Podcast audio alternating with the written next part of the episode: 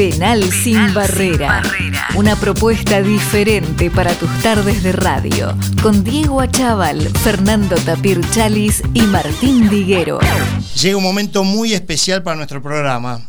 Cuando éramos adolescentes empezaba a surgir un grupo de actores que formaba un equipo de fútbol que se llamaba Los Galancitos y recorría el interior haciendo partidos con fines solidarios. Uno de ellos, eh, que nos visita hoy, es a mi criterio uno de los tres mejores actores de la historia argentina. Y digo esto porque a él no le gustan los elogios desmedidos, si no diría otra cosa. Con nosotros el señor Ricardo Darín. ¿Cómo estás, Ricardo? Diego te saluda. Hola, Diego. ¿Cómo te va? ¿Cómo estás? empezamos riéndonos, que está buenísimo. ¿Cómo andas, tú? No me dejaste lugar para la protesta, porque dijiste, digo esto porque a él no le gusta, entonces, ¿qué hubieras dicho? no, me causó gracia, gracias. gracias, tenés derecho a protesta. Para mí sos el uno, así que no, no. Dije entre los tres para, para que te sientas cómodo. ¿eh? Muchas gracias, muchas gracias. ¿Cómo, ¿cómo jugaba ese equipo de los ganancitos? Jugaba bien, jugaba bien, sobre todo porque había buenos jugadores. Carlín era muy bueno. Eh, ¿Grandinetti jugaba bien? ¿Eh? ¿Grandinetti? Grandinetti era muy buen defensor, eh, Taibo, eh, Olivieri, Gonzalo Urtiberea, La Liebre March. Eh, y después estábamos, habíamos otros, me, estoy olvidando de algunos muy buenos también. Y después había algunos otros, como en los que me incluyo yo en ese grupo, entusiastas, veloces, pero no tan habilidosos. Claro, porque vos no tenés talentos ni capacidades, ¿no? no, la verdad que no, para, para el fútbol no, no, no. No, no era lo tuyo. Sí, sí, pero en una, en una, en un rol eh, que ha desaparecido del, fútbol argentino, que es el puntero derecho, eh, veloz. El último creo que fue el pájaro Carilla. Totalmente, totalmente. Ricardo, para entrar un momento en, tema actoral, ¿cuándo surge tu vocación y de, como actor? Y si estudiaste para actor, eh, ya que empezaste de muy chico, Sí, sí, no tuve muchas oportunidades de estudio porque, porque se produjo un desfasaje ahí medio difícil de explicar y más, más difícil todavía de comprender. Eh, cuando yo empecé a intentar estudiar, porque sentía que necesitaba herramientas, que necesitaba eh, incorporar conocimiento y demás, eh, tendría algo así como 15, 16 años. para lo cual yo iba a los grupos en los que me anoté, eh, con gente mayor que yo, pero que no tenía la experiencia que yo tenía. Es decir, yo había empezado a trabajar muy chico, me crié en el ambiente, cosa que parece una tontería, pero, pero empuja muchísimo. Y entonces había un par de cosas muy importantes, a mi juicio, para lo que es nuestra especialidad, la interpretación, que yo ya las tenía medio superadas, dicho esto con prudencia, entre comillas, eh, y que en los grupos que yo me anotaba el resto de mis compañeros era algo que tenían que superar. Eh, ¿Cómo? Por ejemplo, para que se entienda, eh, el hecho de pararte frente a un público, perder eh, la inhibición, perder el miedo al ridículo, si se quiere, para graficarlo bien, eran cosas que yo ya, con las que yo ya había lidiado desde muy chico, por trabajar desde chico y por haberme criado dentro de ese ambiente, o sea, en un ambiente que a mí no me resultaba para nada hostil, todo lo contrario, era muy familiar. Entonces, siempre me sentí, eh, digamos, eh, a contrapelo de lo que se producía en los grupos en los que yo integraba. Entonces, eso no me estimuló mucho. Es como si, no sé, para, para graficártelo, es como si mm, entras al secundario y pretenden empezar a enseñarte a escribir. Eras un veterano siendo chico, digamos. Claro, tenía, tenía cierta veteranía, ya tenía un, un camino andado, cierto rodaje, entonces, no era un veterano tampoco, pero. Te maté. Estaba más suelto, estaba suelto. Claro, Entonces, este, y eso en, nuestro, en nuestra especialidad es, algo que te ayuda mucho, ¿sabes? La, soltura. no, no, no vivir con la tensión que te produce enfrentar una cámara, enfrentar al público, enfrentar una audiencia. Son cosas que te tienden a petrificar. Yo las tenía de alguna manera ya transitadas, no superadas, pero sí transitadas, y el resto de mis compañeros era algo que tenían que rendir. Correcto. Ricardo, considerando que tus padres fueron se dedicaban perdóname, perdóname, que te interrumpa. De cualquier forma, de cualquier forma, sería muy injusto de mi parte no reconocer la importancia que tiene el, entrenamiento, la educación, el, eh, para, lo digo esto básicamente por todo aquel que intente, no importa la edad que tenga, que intente formar parte de un grupo de actuación, de interpretación, donde fuere, eh, lo más importante es probarte, ir soltando esas amarras de las que hablábamos recién, pero ir incorporando conocimientos eh, y, herramientas. O sea, el estudio es fundamental para eso. Claro, claro, no hay que subestimar la formación, correcto. No, no, para nada, todo lo contrario. Considerando que venís de familia de actores, ¿qué sentiste? Esta es una doble pregunta. ¿Qué sentiste al enterarte que tu hijo iba a ser actor? Y en realidad, ¿y cómo te fue con tu viejo en esa misma circunstancia que me parece que fue totalmente distinta, ¿no? Sí, en el caso de mi viejo fue una cosa mucho más episódica porque se dio, a pesar de que él no tenía ningún interés basado en que yo fuera actor ni nada que se parezca, él quería que yo fuera lo que yo quisiera y nada más, y no le puso ni fuerza ni, ni obstáculo a la cosa. O sea, no, no es comparable.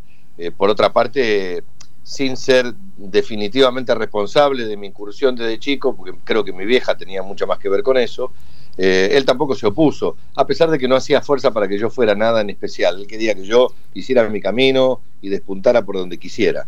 En el caso de mi hijo, eh, lo que ocurrió es que él formaba parte de un, forma parte de un grupo de amigos entrañables desde la primaria, que en un momento determinado, como le suele ocurrir a los chicos a los 17, 16, 18, que abandonan, terminan la secundaria y tienen que elegir qué carrera seguir, empecé a notar que él estaba, se sentía un poco apretado por eso, porque por un lado tenía el corazón volcado hacia, lugar, hacia universidades en donde sabía que tres o cuatro amigos de él iban a estar inscriptos, y, y, siguió en principio ese camino, hasta que un día, al poco tiempo, lo vi que estaba insatisfecho con su decisión, y un día me planteó eh, esta clásica historia de hijo a padre, eh, me dijo, ¿qué opinarías vos? Y se tomó todas las, todas las prudencias del caso ¿Qué opinarías si, si yo te digo que me gustaría incursionar, intentar, ver si, no sé, si tengo capacidad para eso, si es mi vocación? Además, yo por supuesto le di manija para adelante, como debe ser, y le dije lo que sigo opinando, en ese momento opinaba exactamente lo mismo que ahora, que uno se tiene que probar en todo lo que, te, pinte, porque de eso se trata la vida, no hay garantías de nada. Eh, lo que pasa es que yo vengo de una generación, y lo comprenderás, en donde nuestros padres lo que querían es que fuéramos profesionales, que estudiáramos para ser profesionales, porque eso aparentemente, entre comillas, era la garantía de que ibas a elegir un camino en tu vida que te iba a autosustentar. Eh, nosotros hemos vivido un tiempo prudencial como para comprobar que no necesariamente eso es así. Digamos, no hay garantías. Lo bueno es seguir tu vocación. Porque creo yo que si tenés la chance de ser feliz en esta vida, y entiéndase a qué me refiero con esto, eh, está más relacionado con hacer algo que a vos te gusta, algo que a vos te hace vibrar, que con algo que no, que no, no te mueve un pelo. Es la realidad. Poniéndome en los pies de él y pensando, ¿no? Digo, en cuanto a ser ingeniero o actor, ¿qué habrá pensado cuando hablaba con vos? ¿Que te iba a decepcionar por no ser ingeniero o que te ibas a poner contento por ser actor? no, yo creo yo creo que él debe haber sentido que yo me ponía contento de que él siguiera una vocación que ya estaba palpitando, que la estaba sintiendo la tía dentro de él. Entonces, este, por supuesto que con todas las prevenciones del caso, porque una cosa es que vos tengas una vocación y otra cosa es que después en el camino empieces a intentarlo y, te encuentres con obstáculos que o te tiren para atrás o te estimulen. Esa era mi gran incógnita, mi temor que nació esa noche eh, fue que él se... Nacieron dos temores. Uno, que las odiosas comparaciones a las que a veces la sociedad te somete cuando sos el hijo de, y dicen, claro, claro, este, este va a hacer esto porque, porque es el hijo del padre y, le allana el camino, cosa que afortunadamente entre nosotros no ocurrió, todo lo contrario. un talento, talento tremendo tiene. ¿Eh? Tiene un talento tremendo el chino. No, pero quiero decir, él, él lo, lo primero que yo le propuse, le dije, probate, probá a ver si esa vocación que vos sentís está alineada con cierta capacidad que descubras o, cierta posibilidad o cierta facilidad que encuentres para poder eh, llevar adelante esa vocación. Y fue lo que hizo. Y te digo, eh, tuve momentos de zozobra al principio con respecto a él, porque no quería que lo lastimaran, no quería que saliera lastimado, eh, no quería que lo compararan ni conmigo ni con nadie de la familia porque esas cosas son odiosas. Y mi tranquilidad nació, juntamente con la madre, el día que él protagonizó una obra de teatro, para la cual, por supuesto, como suele ocurrir, estuvo ensayando meses, y fuimos al estreno, y en ese estreno, sentados, me acuerdo como si fuera hoy, su madre y yo, sentados en dos butaquitas ahí en la platea, la platea estaba llena, era un, no era una no era un elenco amateur, era un elenco de profesionales consagrados en un teatro comercial importante como es el Teatro del Globo y con una obra compleja, muy compleja, y lo vi parado en el escenario cuando se abrió el telón y lo vi moverse con soltura, incluso lo vi asistir a uno de sus compañeros profesional, avesado, lo vi asistirlo en un momento de un traspié y en ese momento sentí una gran satisfacción interna. Algo se me aflojó adentro y dije, está parado en el lugar que él quiere estar parado y está muy bien. Y los hijos son los más sagrados que tenemos. Si lo ves contento es un orgullo. Ricardo, ¿en qué momento llega Florencia a tu vida? Y Florencia llega en un momento de turbulencia total, como suele ocurrir con las grandes mujeres con las que tenemos a veces la suerte de cruzarnos. Eh, yo siempre tuve muchos, mucha suerte en ese sentido. Desde mi infancia estuve rodeado de amigas geniales, inteligentes, cariñosas. Eh, me crié con mi madre, con mi abuela, con mi hermana y, mujeres eh, frescas, ¿viste? Y la verdad es que una vez más en la vida se cruzó Flor conmigo y, yo sentí que era ahí. No, no, no, tenía muy en claro las cosas porque era un momento de un poco de turbulencia. Yo tenía 30, 29 mejor dicho, y estaba ¿qué te puedo decir? Estaba subido a la bicicleta. Con los pies en el barro. Sí, estaba, estaba full. Trabajaba mucho, trabajaba mucho, había mucha turbulencia. Eh, y ella apareció y no solo me enamoré, sino que, qué sé yo, nos quedamos pegados. Eso fue la, la, la verdad es que nos quedamos pegados. No solo por esa cosa de ida y vuelta que uno siente esa cosa en el estómago, en todo tu ser cuando sentís que alguien te atraviesa, sino porque con el correr del tiempo empezamos a sentir que, nos divertíamos con cosas parecidas, que nos dolían las mismas cosas, que, que más allá de que pudiéramos o no llevar una relación para adelante, eh, íbamos a estar de alguna, de alguna manera conectados por el resto de nuestra vida. Y afortunadamente las cosas se nos dieron bien, estuvimos desde un principio muy, muy, muy, muy conectados, muy pegados y disfrutando, disfrutando y con mucho, mucho sentido del humor, siempre. Qué bueno, te felicito, porque no es fácil armar una pareja con las características que estás describiendo. No, sí, sí, además, viste... Es un, es un trabajo. sí, al, pertenecer a un ambiente complejo, eh, con muchas idas y vueltas y demás, todo pareciera ser un poquitito más difícil y, la verdad es que eh, la vida al lado de Florencia es no solo es mucho mejor, sino es más fácil. Ella hace que todo sea fácil. Ricardo, viendo, bueno, yo creo que vi todas tus películas, pero hay dos papeles en, dentro de los miles que hiciste, de los que interpretaste, en que te vi absolutamente consustanciado con los personajes y dije, bueno, Ricardo acá es él, o eh, en parte es él y no está actuando. Uno es eh, en Relatos Salvajes, en Bombita, sin hacer apología a la bomba, ¿no? Y otro en La Odisea de los Giles. Eh, te vi, o sea, digo, este papel es absolutamente acorde a tu ideología de vida. Sí. Sí, sí. Bueno, cuando tenés la suerte de que tenés, aparece en, tu carrera, en tu camino, aparece un libro de esas características, que te sentís, te sentís pleno, porque más allá de la, incertidumbre, porque la verdad es que uno nunca sabe si va a dar el piné o no. Eh, esta es la realidad. Eh, yo todavía sigo poniéndome nervioso los primeros días de rodaje porque la, complejidad de lo que es el método de trabajo en el cine hace que vos no estés a cargo de la totalidad de lo que tenés que hacer. Es totalmente distinto a lo que ocurre en el teatro, donde estás meses ensayando vas haciendo un sistema de aproximación al personaje y al contenido de la obra que tenés entre manos y en forma conjunta con tus compañeros de, trabajo vamos arrimando lentamente a lo que suponemos que es el ideal. En el, caso de, un rodaje cinematográfico, la cosa es muy compleja porque es muy eh, pormenorizada y además eh, concretamente en lo que es la frecuencia de trabajo, vos empezás, por ejemplo, la semana 1, día 1, te presentás, ya probaste vestuario, maquillaje, peluquería, hiciste pruebas de cámara, eh, hablaste con el director, discutiste cuestiones del personaje, ensayaste con tus compañeros, todo está óptimo para empezar.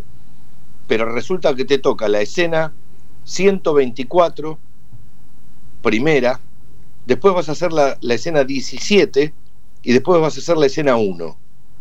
Porque, ¿qué pasa? Por las eh, facilidades, digamos, que plantea el plan de rodaje, se tienen que hacer en ese orden. O sea, vos vas a hacer primero una escena de un personaje que está en la escena 127, ocurrieron 126 escenas antes que no hiciste todavía.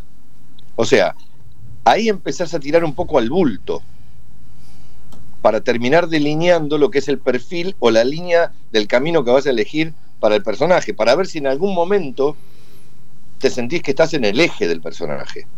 Eso es muy complejo. Por supuesto que hay herramientas que ayudan a que sea más fácil, que es la discusión con el director, la charla y la discusión también con los compañeros, para, tener un plan de trabajo.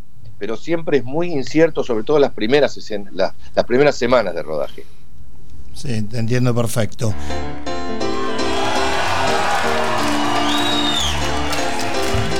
Para los que recién estábamos, sintonizan la radio, estamos en 97.9, Penal Sin Barrera, charlando con Ricardo Darín.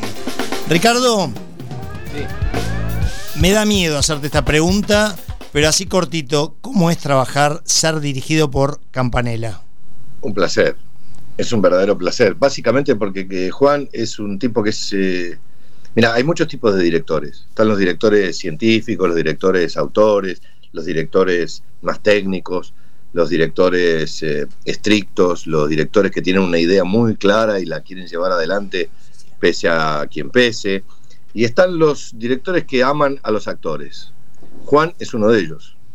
Entonces, él disfruta como un chico de cada, cosa, cada logro, eh, independientemente de que por supuesto eso redunda en beneficio de, su plan, de su proyecto, de su película.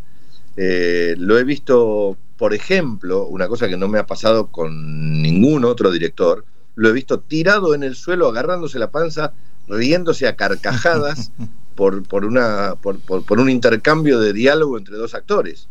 Eh, es, es, una cosa que otros directores no se lo permitirían, cuidando tal vez su imagen o su forma, o, en fin pero él se, regodea, digamos, se, regocija, mejor dicho, utilicé mal el término, se embarra del placer que significa que algo se consiga en forma conjunta. Es este, realmente, y es muy abierto además, es un tipo con el que vos llegás a la mañana a rodar y le planteás una serie de dudas y se sientan a la mesa a tomar un café y decís, bueno, hablemos de esto vamos a arribemos juntos a una conclusión y vayamos atrás de eso. Eh, es, ejemplar, lo de Juan es ejemplar. Increíble. Te paso acá con los chicos que te quieren hacer unas preguntas un poco más íntimas, me parece. ¿Cómo no? Ricardo, ¿cómo te va? Tapir te saluda, ¿cómo estás? ¿Qué tal? ¿Cómo estás? Muy bien, gracias. A ver, yo quisiera saber cómo es el Ricardo Darín en casa. Y más que ya, viste, estuvimos en pandemia y tuvimos más oportunidad de pasar más tiempo te gusta cocinar, eh, sos un tipo que si se rompe algo lo arregla, podés arreglar el cuerito, agarrás la caja de herramientas y te pones a laburar. ¿Cómo, cómo, cómo te manejas en casa? Voy por parte, mira, yo agarro la caja de herramientas y eso es motivo para que mi mujer le agarre un ataque de risa. o sea, eh, valora el intento, en algunos casos lo consigo, otros no. Normalmente los que están asociados a la electricidad, eh, soy demasiado cagón, demasiado prudente y trato de no, no, no, empeorar las cosas. Pero en otras cosas me atrevo un poco más. Tengo cajas de herramientas, tengo taladros, tengo unas cosas, viste, esas cosas que te regalan para los cumpleaños pensando que sos giros sin tornillos. Pero la verdad es que no, no es lo que más se me da. Sí puedo limpiar tranquilamente, me gusta barrer, por ejemplo, sé planchar muy bien. Eh, soy, todos dicen que soy un buen parrillero, eso hay que verlo, porque depende del hambre que tengan y la ocasión. Eh, y después soy bastante ludópata, ¿sabes? En el mejor sentido del término. Eh, toda vez que no estoy trabajando, que la verdad es que lo hago y mucho, porque leo, corrijo, discuto, hablo por teléfono, con Zoom, siempre estoy metido en un Zoom de trabajo, sobre todo lo que fue la pandemia, que todos aprendimos el término Zoom. Eh, cuando no estoy haciendo eso, siempre estoy tratando de distraerme con algo, ya sea mm, un jueguito o soy un enfermo fanático de todo aquel que represente un deporte con la camiseta argentina, esté donde esté y a la hora que sea. Esto también ha generado ciertas suspicacias en, la interna familiar. Eh, por ejemplo, acabo de terminar de ver un partido extraordinario que ganó Sebastián Báez en el, en el máster que hacen de, los, chicos sub-21 de tenis en el mundo. Los ocho primeros los ocho que mejoran resultado en el mundo juegan un máster y acaba de pasar a las semifinales un chico que juega como los dioses, que para nosotros, para los argentinos, es prácticamente desconocido por poco tiempo, porque dentro de poco vamos a, oír mucho de él, y lo disfruté ampliamente. Sigo a los tenistas mucho, porque me gusta mucho el tenis, juego al tenis, eh, no bien, por supuesto, pero juego. Y nada, y después, la verdad es que mi, mi trabajo me lleva mucho tiempo, ¿sabes? Muchas horas, muchas muchas comunicaciones y discusiones y, cranear cosas y planear y modificar y corregir. Entonces, eh, le doy una importancia clave, creo yo, para mí, a lo que es eh, salirme de ahí y distenderme un poco. Está muy bien. Y bueno, algo muy importante que dijiste, lo más importante, que eso es un buen parrillero. Así que con eso es más que suficiente. Me parece que está bien. No, bueno, pero eso dicen. Yo no, estoy seguro porque he conocido mejores. Eh. bueno, pero está bien. Si lo dicen, es porque lo sos. Y escúchame, Ricardo, ¿y cómo sos fuera de casa? Porque, ¿cómo te manejas con el tema de la fama? Porque los que siempre te vemos, siempre estás bien predispuesto, te sacas fotos con todo, siempre estás sonriente. ¿Cómo manejas ese buen humor? Porque me imagino que debe haber muchas veces que no estás de tan buen humor o viste que no tenés tanta buena predisposición. Sí, ese es un tema delicado porque, digamos, si estás en pleno uso de tus facultades mentales, comprendés que el resto de la humanidad no tiene por qué estar a cargo de que vos no tengas un buen día. Entonces ahí eh, se abren las aguas. Entre, para mí, es la clave de casi todo. Eh, cuando te tratan bien, yo estoy ahí. Si mm. no me tratan bien, no estoy ahí. Me voy. Eh, hay muchos colegas, muchos compañeros que no tienen resuelta muy bien esa ecuación. Eh, algunos porque son demasiado populares o demasiado requeridos o, perseguidos por la prensa y demás, cosas que hacen que la afuera se ponga un poco hostil y entonces no la pasan bien. Y yo siempre tengo discusiones al respecto para hacer una diferencia entre lo que es la gente que se te acerca de buena fe, con buena onda, a, hacerte un abrazo, aunque sea virtual, eh, y a, tirarte buena onda, y los que no. Lo que aprendes con el tiempo y a veces sí, ahí me pongo un poco discriminador, aprendes quién se te acerca porque te valora, porque te quiere, porque te aprecia y porque disfruta ese momento del cruce y quién es el que se acerca porque sos el famoso.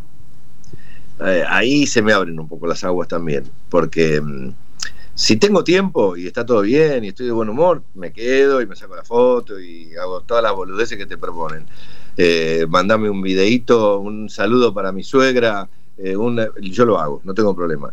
Si estoy apurado, lo digo también, porque espero una respuesta educada del otro lado. Digo, mira, no tengo tiempo, me tengo que ir. Ok, generalmente lo que encuentro es, perdón, perdón, no pasa nada, todo bien, en otra oportunidad. Es decir, dependés de, con quién te cruzás, como en casi todos los órdenes de la vida.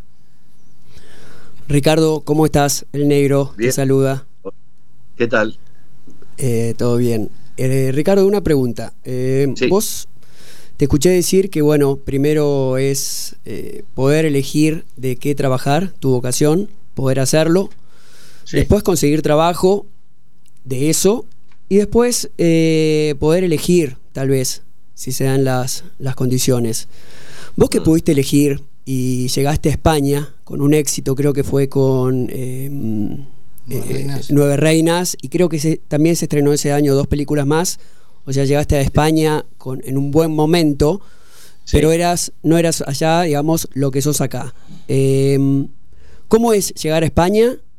¿Cómo es vivir en España, en donde la gente tal vez por la calle no te acosa tanto como acá? ¿O tiene otro trato más respetuoso? ¿Lo disfrutas? La, gente en España, por lo general, no te acosa. Tienen una idiosincrasia, eh, y esto lo digo con todo respeto por nuestros este, compatriotas, eh, tiene una, forma de ser más prudente que la nuestra. Nosotros, por empezar, somos toquetones. Nosotros metemos mano. Conoces a alguien, lo estás abrazando a los dos minutos, lo estás abrazando, le metes mano, lo agarras del brazo, lo agarras de... Eh, ellos no. Ellos en ese sentido son muy prudentes, eh, toman distancia, son capaces de esperar horas para no importunarte. Nosotros no somos así, somos un poco más impulsivos. yo en España tuve la suerte eh, para un actor o para, para, alguien que no era conocido, eh, de llegar de la mano, como dijiste vos, de dos estrenos que se dieron allá, que fueron Nueve Reinas y El Hijo de la Novia. Eh, había otra más que creo que fue La Fuga, pero vino después, y después vinieron todas las demás. Pero en ese momento, para un actor ignoto, o sea, desconocido en España, como era yo, eh, tener la oportunidad de que tu carta de presentación sean dos eh, trabajos, a mi juicio, dos muy buenas películas, pero con personajes tan disímiles, tan, tan contrarios, tan, tan diferentes, fue como una carta de presentación muy, muy importante. Porque, porque tenés que tener mucha suerte para, para, para que te toque eso. Y yo la tuve al punto tal en que al poco tiempo de estar eh, en España, en Madrid básicamente al principio, empecé a notar que por la calle la gente me trataba con mucha familiaridad. Y eso es algo que tiene que ver ya, digamos, es muy difícil analizarlo. Tiene que ver con cuál es la energía que vos eh, emanás y, y, cómo la recibís y cómo la incorporás. Y yo la verdad es que creo que me manejé bien con ellos, con mucho respeto, prudentemente, eh, disfrutando de lo que me estaban, de que me estaban abriendo los brazos y, automáticamente se produjo además otro fenómeno que operó muy en mi favor, que fue que yo fui a hacer teatro allá. Y en esa época, ahora ya no, pero en esa época, hace más de 20 años, eh, los actores de cine no trabajaban en teatro y los actores de teatro no trabajaban en cine, salvo raras excepciones. Pero la costumbre no era que el actor de cine además hace teatro y viceversa. Y como a mí me empezaron a conocer por películas que fueron muy populares allá, eh, El hijo de la novia tuvo un récord en España que estuvo un año y siete meses en cartel, que es una cosa absolutamente inusitada. Eh, entonces, fui a hacer teatro y eso lo valoraron mucho. Me acuerdo de eh, editoriales o comentarios en los diarios o en la radio o en televisión en donde valoraban y destacaban mucho el hecho de que alguien que era conocido por hacer cine estuviera haciendo teatro en su territorio. Y lo que valoraron mucho más aún fue esta costumbre nuestra argentina, que es la de estar mezclados y no, ser fóbicos. Y, y, valoraron muchísimo. Hubo un editorial que una vez me dedicó una escritora que yo quiero mucho allá en un diario como El País, que hizo, hizo toda una especie de, de relato, de ensayo con respecto a, a, lo que hacía yo a la salida del teatro con la gente que estaba esperando en el hall, a la salida. Y lo destacaba puntualmente, eh, lo cual, lo que para nosotros en la Argentina es algo normal, es habitual. Los actores salimos de nuestra representación, de nuestra función, nos encontramos con gente que te está esperando en el hall o en la calle y te sacás una foto, charlas, agradeces un elogio o una crítica, la escuchás, en fin, lo que sea, es normal. Allá no tanto en ese momento. Entonces, eh, fueron, todos, fueron todos puntos a mi favor, ¿entendés? Perfectamente, perfectamente.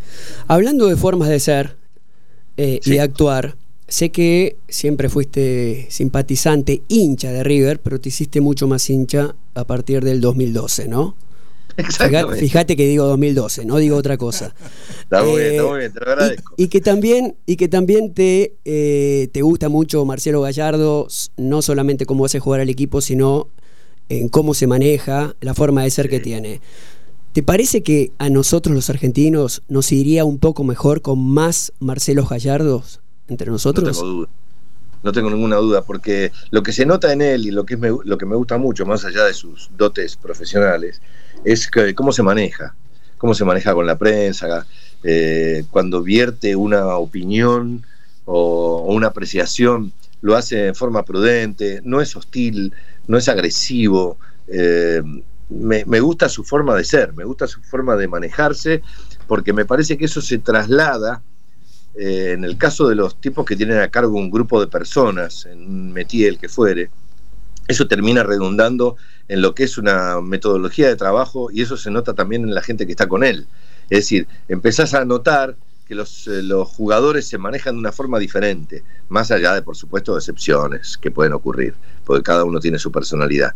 Pero tengo la sensación de que él, además, cuando vos tenés, cuando te enterás de que el tipo está atento a, a, los movimientos que se producen en las inferiores, que, que va y presencia, y, cómo respeta a los jugadores, el tiempo que les da y que no trata, te das cuenta de que no es vampiro, no es que un pibe aparece con, talento y con, con características de, crack y automáticamente le quieren sacar todo el jugo. El tipo lo lleva despacio, lo respeta, e incluso eh, yendo en contra de lo que puede ser la, la ansiedad de ese mismo jugador.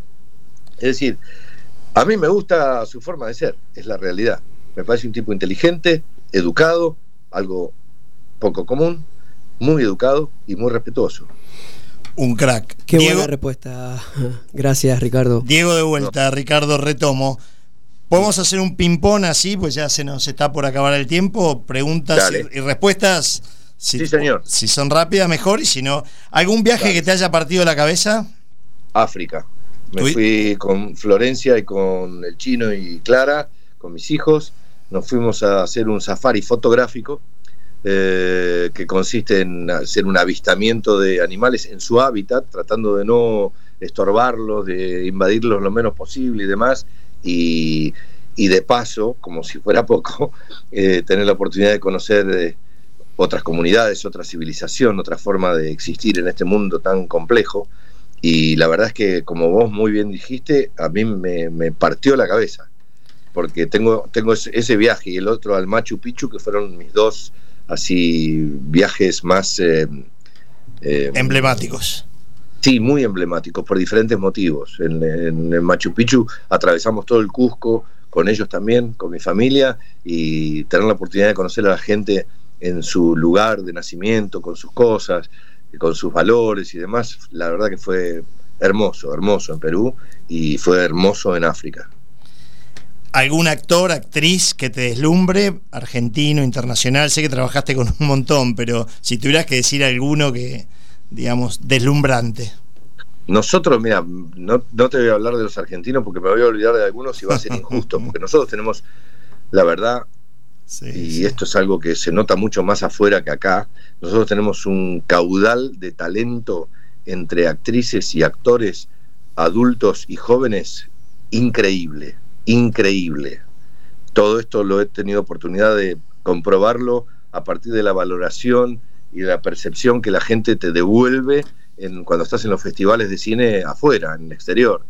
Eh, es impresionante lo que ocurre en nuestro país. Esto tiene que ver mucho que ver con lo que es el teatro en nuestro país, con lo que es el teatro comercial, el teatro municipal y nacional y lo que es el off. Nosotros tenemos off y off, off que son un semillero permanente de talentos, la cantidad de, chicos y chicas talentosos, preparadísimos que tenemos a la larga, si tienen la suerte de, poder aguantarse y, esperar y, no sucumbir ante la ansiedad, terminan demostrando lo que valen, la, capacidad y la calidad que tienen. Así que me voy a olvidar de los argentinos para no omitir a ninguno. ¿Y extranjeros? ¿Extranjeros? Dos y yo valoro mucho a Luis Tosar, a Javier Bardén, a Benicio del Toro, a Penélope. Los valoro muchísimo porque he tenido la oportunidad de conocerlos, de estar muy cerca de ellos, de conocerlos en la intimidad y son gente que respeto y valoro muchísimo. Eh, te estoy hablando de dos tipos que son como hermanos míos, Tosar y Javier Bardén como hermanos, O sea, más allá de nuestro trabajo y de nuestros cruces, estamos permanentemente conectados eh, hoy en día, gracias a, las conexiones que tenemos, es muy fácil y estás este, mucho más cerca de la gente a pesar de la distancia física. Y son, son yo lo... ¿Algo en la vida que tengas pendiente? sí, sí, debe haber de todo que tengo pendiente. Yo, una cosa que sí tengo muy pendiente es eh, la música. Me gusta la música, me gustaría saber tocar un instrumento musical, aunque sea no excelentemente, ya es un poco tarde, pero poder despuntar el vicio y acompañarme en algún momento de soledad o de reflexión eh, ejecutando algún instrumento, pero eso lo tengo muy pendiente. Ricardo, en algún momento cantaste. Yo tengo un grupo de coro. ¿Me conviene convocarte o no? Tengo un, tengo un coro. no canté, no canté, no canté. No sé a qué te vas a referir, pero no, no canté. Eso fue una payasada que, que me propusieron a Coco y lo hice, pero no era cantar. Después sí, me tocó cantar en, profesionalmente y intenté arrimar el, bochín lo más que pude, pero tampoco di la nota. sé que alguien te propuso escribir una biografía y te costó, ¿no? Una biografía tuya, digamos. Sí, sí, porque porque es medio raro, ¿viste? Yo estoy un poco cansado de hablar de mí. Imagínate ponerme al servicio de una recopilación de cosas para hablar, porque uno hay una preselección mental que haces aún involuntaria e inconscientemente, que es que querés quedar bien. Y a menos, yo lo único que podría hacer es firmar una autobiografía no autorizada por mí. Eso sí lo podría hacer. Porque si no, la tendencia es a hablar bien del personaje en cuestión y la verdad que es un poco aburrido. ¿Algún, eh, ¿algún proyecto laboral en camino? Sí, tengo varios, varios. Bueno, varios, varios, varios. A ver, que sí, porque lo primero que tengo que hacer es cumplir con, un compromiso de gira teatral por España que quedó trunco por el tema este de la pandemia y vamos a ir ahora en abril y mayo a cumplir con esa gira que quedó ahí. La gente había sacado un montón de entradas y todo y y la verdad es que es, es, es, es horroroso decepcionarlos. Así que vamos a volver. Eh, tengo por delante cine, hay también una gran conversación por una serie y además no te olvides que tengo una productora con mi hijo y con un amigo, Federico, en donde tenemos proyectos permanentemente intentando desarrollarlos, ya sea para nosotros o para, o para otros colegas, y estamos trabajando mucho en eso. Ricardo, bueno, se nos está acabando el tiempo, lamentablemente. Eh, respecto a lo público y notorio, me quedé con algo pendiente que es que en el fondo mis hijas, mis tres hijas, que me, piden que les mandes un beso, tienen más fotos con vos que conmigo. ¿Sabes que me da una bronca, carajo? ¿Eh? Tienen como tres fotos. Cada una de las tres tiene tres fotos como a salida del teatro. Una en Mar del Plata. Bueno, Belén, Martina y María me pidieron que le mandes un beso al aire, pues te, te adoran y te admiran mucho. Mandales un beso grande de mi parte y este y ojalá que nos podamos sacar alguna otra foto juntos en algún momento. y aprovecha vos ahora con esto de la selfie, sacate foto con tus hijas. Dale. Escúchame, bueno, Ricardo, espero que te hayas sentido cómodo. Muy cómodo, muy cómodo. Y haber estado a la altura como entrevistadores. Por favor. Eh, el Club Náutico Buchardo, que un poco auspicia este bloque, te regala una comida para cuatro personas y te, garantizo que se come muy bien. Es más, anoche estuve comiendo ahí.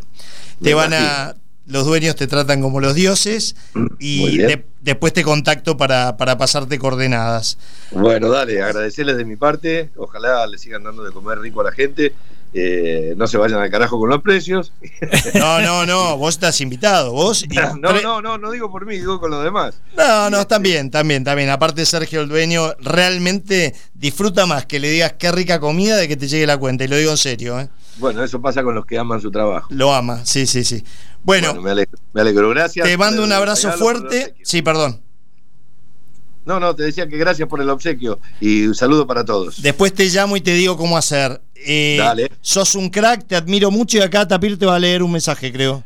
Eh, tengo tres mensajes para vos, Ricardo. El negrito Virasoro desde Los Ángeles, que te admira muchísimo y que te manda un abrazo enorme. Agustín Semensato, que dice que sos por lejos el mejor actor argentino.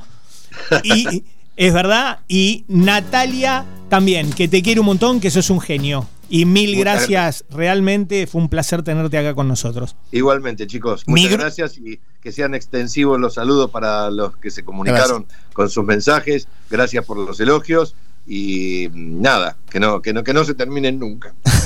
Mi grupo de teatro, que es porque vamos al teatro y no porque hacemos teatro, también pidieron un saludo de tu parte. Así que, bueno, Ricardo, sos un crack. Realmente, millón de gracias. Un abrazo para todos. Éxitos en todos tus proyectos. Abrazo enorme, Ricardo. Gracias. Penal sin barrera, una propuesta diferente para tus tardes de radio, con Diego Achával, Fernando Tapir Chalis y Martín Diguero.